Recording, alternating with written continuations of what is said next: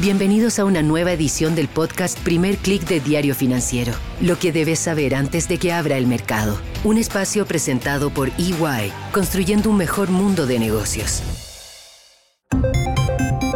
Muy buenos días, soy Marcela Vélez y desde Londres comento con ustedes las noticias que deben saber para comenzar el día. Bienvenidos a Primer Click de Diario Financiero.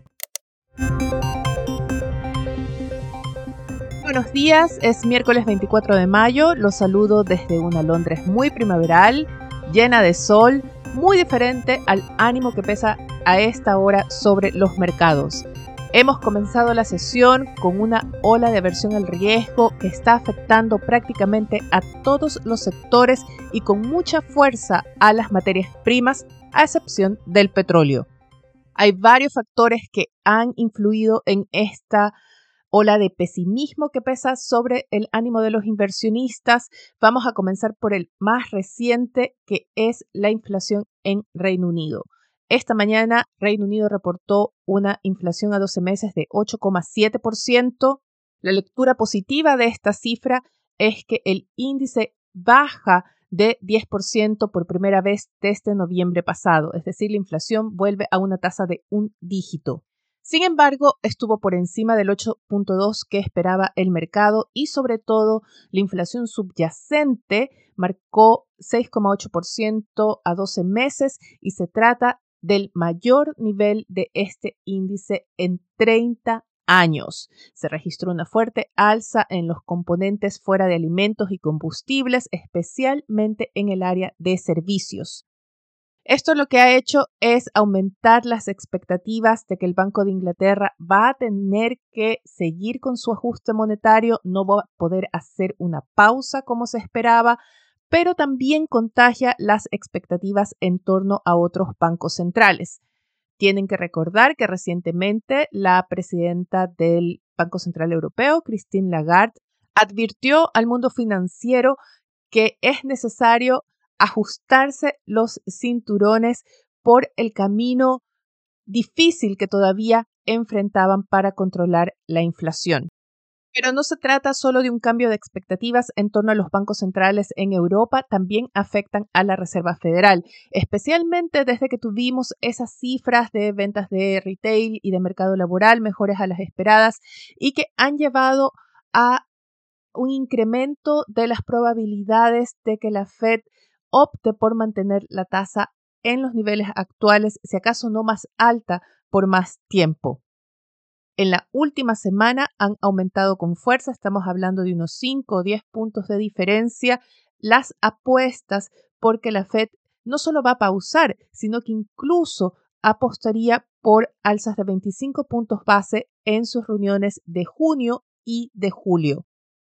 Sin embargo, todavía dominan las probabilidades de que la Fed va a optar por pausas en su ciclo de ajuste monetario, pero definitivamente se han reducido al mínimo las opciones de un recorte de tasas en lo que va del año y esto es precisamente lo que había advertido la Reserva Federal varias veces, que no había que apostar por un recorte de tasas en el corto plazo. Así que parece que en ese sentido el mercado comienza a alinearse con el discurso de la Reserva Federal. Salgamos de la política monetaria y vayamos ahora a la política fiscal, que es otro factor que está inyectando alta incertidumbre en los mercados. Estamos hablando de esas conversaciones en Washington en torno al techo de la deuda de Estados Unidos. Si no se aumenta ese límite de endeudamiento, el gobierno no tendría capacidades para cumplir con sus obligaciones, es decir, caería en un default técnico.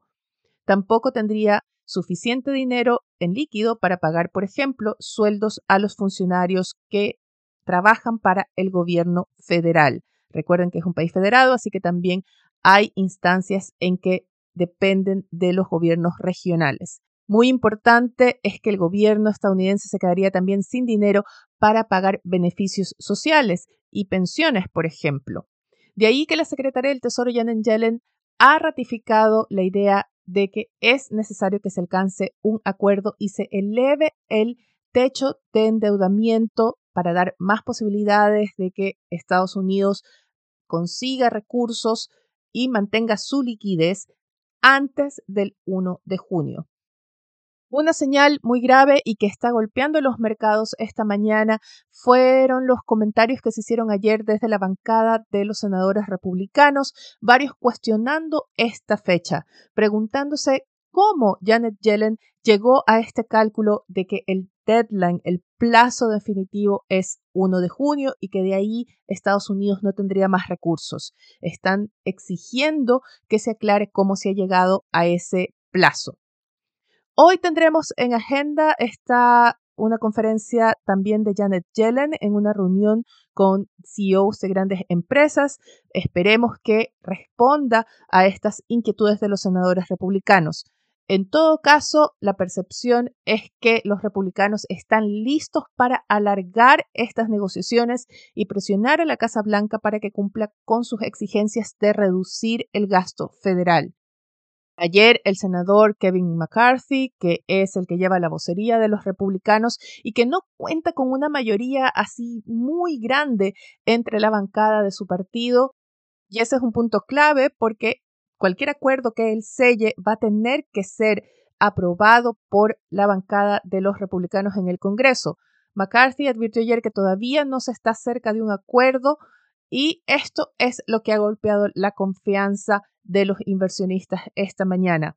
Más aún se advirtió que no había reuniones agendadas por ahora. Sin embargo, en los últimos minutos hay algunos titulares que llegan desde la agencia Reuters diciendo que están tratando de agendarse nuevas conversaciones. Aunque todavía domina la idea de que Estados Unidos va a evitar un default, de que se va a llegar a un acuerdo de muy, muy último minuto, y esto no debería tomar de sorpresa a nadie porque esa es usualmente la dinámica que siguen estas conversaciones entre republicanos y demócratas sobre el techo de la deuda. Pero el impacto es que está haciendo los inversionistas restringirse de cualquier gran apuesta hasta que este tema no esté resuelto. Muy importante en este ambiente de incertidumbre son las conferencias e intervenciones que están agendadas para hoy, comenzando por el gobernador del Banco de Inglaterra, Andrew Bailey. Le seguirá la secretaria del Tesoro estadounidense, Janet Yellen, y más tarde escucharemos al gobernador de la Fed, Christopher Wallace, y a la presidenta del Banco Central Europeo, Christine Lagarde. Mientras tanto, los mercados operan, como les decía al inicio de este podcast, a la baja, golpeados además por la falta de acción de este Beijing. Los inversionistas están ansiosos a la espera de medidas de estímulo de parte de China para repuntar esa economía a medida que crece el desánimo, la decepción sobre ese rally de China que no se ha concretado hasta ahora.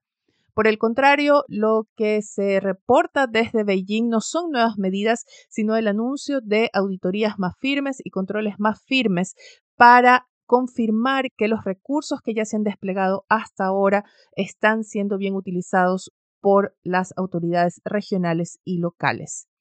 Esto golpea a las bolsas que junto con los otros factores de inflación y de incertidumbre en Estados Unidos hacen que veamos los índices a esta hora a la baja, pero sobre todo las materias primas.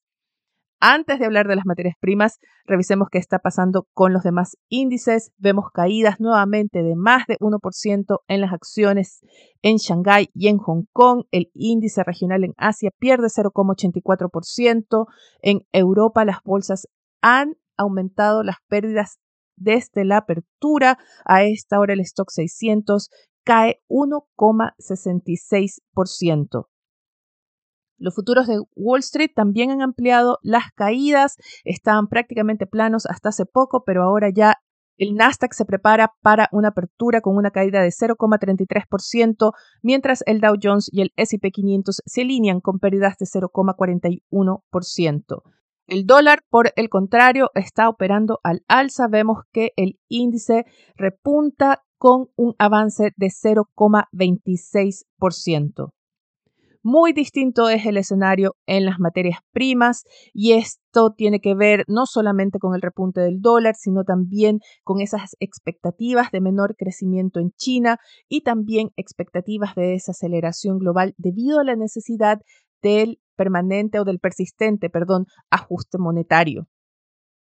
Estamos viendo sobre todo que el cobre cae 1,76% en Londres, cae a su menor nivel desde noviembre pasado, rompe el piso de los 8 mil dólares por tonelada y esto va a golpear o de alguna forma va a contrarrestar el impulso que se esperaba para el peso chileno esta mañana después de la decisión sorpresiva del Banco Central ayer.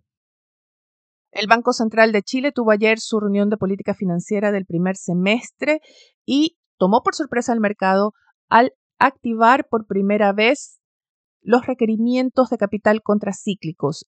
Pidió así a los bancos elevar sus reservas al equivalente de 0,5% de sus activos ponderados por riesgo, porque anticipa, o así lo advierte en su comunicado, de un escenario de mayor probabilidad de un gran shock externo. Así que lo que está viendo el Banco Central chileno es un deterioro acelerado de las condiciones externas.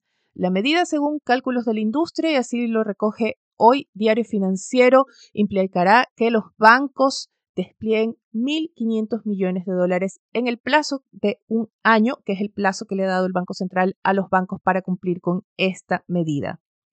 Diario Financiero destaca en su edición de hoy que el anuncio del Banco Central va a presionar al alza al peso chileno por estas reservas que tienen ahora que hacer los bancos, pero también va a golpear las acciones bancarias y va a llevar a un alza de las tasas cortas de interés. Muy importante en la agenda de hoy, entonces, destaca sobre todo este informe de estabilidad financiera que va a presentar el Banco Central por la mañana y escucharemos a la presidenta del Banco Central, Rosana Costa, también a la gerente de la división financiera, Rosario Celedón, presentar este documento ante la Comisión de Hacienda del Senado. Escucharemos varias preguntas, no solamente sobre esta medida, seguramente también sobre inflación y el escenario económico de Chile.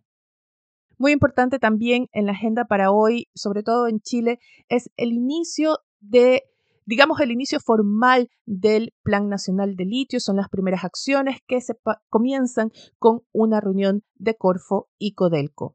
Y a propósito de este tema, quiero destacar un titular en la portada de Diario Financiero que y este es un tema bastante crítico porque con todos los cálculos que se hacen de los ingresos de litio, también hay otra parte de estos ingresos y es cómo se van a ejecutar. Y Diario Financiero destaca en su portada que un programa estrella de Corfo, que se alimenta de los ingresos de litio, ha ejecutado solo 0,02% de su presupuesto. Con esto me despido por ahora. Los invito a que sean actualizados de las noticias del día y más visitando nuestro sitio web de f.cl, también de fesud.com para las noticias de negocios de Latinoamérica. Los invito a que me escriban a través de mi correo electrónico mveles.df.cl o a través de mi cuenta de Twitter arroba Marcela. Yo les deseo que tengan un buen día. Nosotros nos reencontramos mañana. Esto fue el podcast Primer Click de Diario Financiero. Lo que debes saber antes de que abra el mercado. Un espacio presentado por EY, construyendo un mejor mundo de negocios.